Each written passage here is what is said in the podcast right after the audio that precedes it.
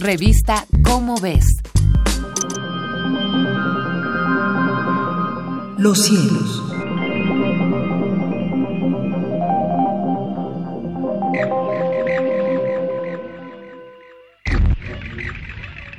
Soy José de la Herrán y tengo el gusto de comunicar a nuestro amable auditorio las efemérides astronómicas que publica la revista Cómo ves de la Universidad Nacional Autónoma de México.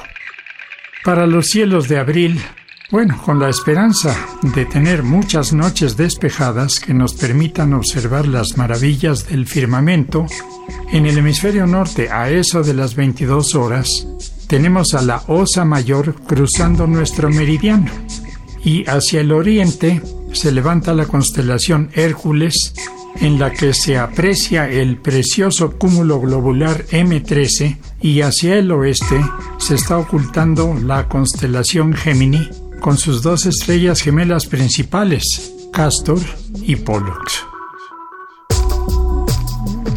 En el hemisferio sur, a la misma hora, en el mero mero sur está la famosa Cruz del Sur justamente y mirando hacia el sudeste tenemos levantándose a la constelación Centaurus con la estrella más cercana al Sol que está a 4.2 años luz. Se llama Próxima Centauri y a la que se le acaba de descubrir un planeta.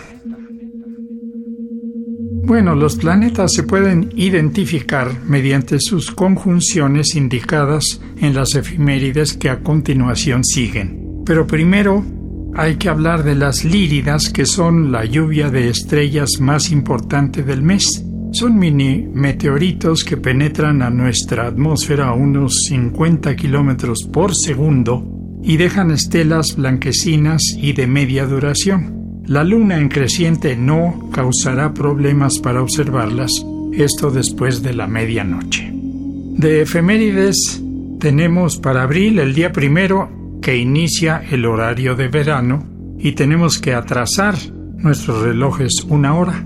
El día 2, Marte en conjunción con Saturno. El día 7, Marte y Saturno en conjunción con la Luna. El día 8, la Luna está en apogeo, esto es a 404 mil kilómetros de la Tierra, lo más lejos de la Tierra que llega a estar. El día 12, Neptuno en conjunción con la Luna a 2 grados al norte de esta. El día 13, Mercurio estacionario respecto a las estrellas. El 17, Venus en conjunción con la Luna. Y el mismo 17, Saturno estacionario con respecto a las estrellas. El día 18 Aldebarán en conjunción con la Luna, el 20 la Luna en perigeo a 369 mil kilómetros de la Tierra y el día 24 Regulus a un grado y menos todavía al sur de la Luna porque va a haber ocultación de la Luna. Se va a tapar eh, Regulus porque la Luna pasa enfrente de ella. El día 29, máxima elongación oeste de Mercurio, así es que hay que verlo al este antes de la salida del Sol. Y las fases de la Luna. Tenemos la Luna en menguante el día 8, la Luna nueva el día 15.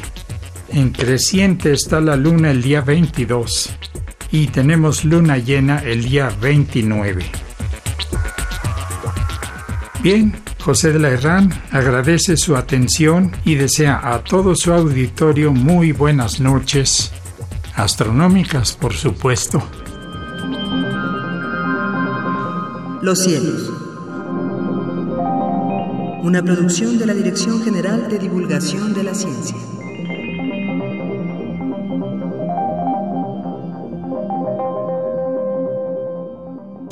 Revista Cómo ves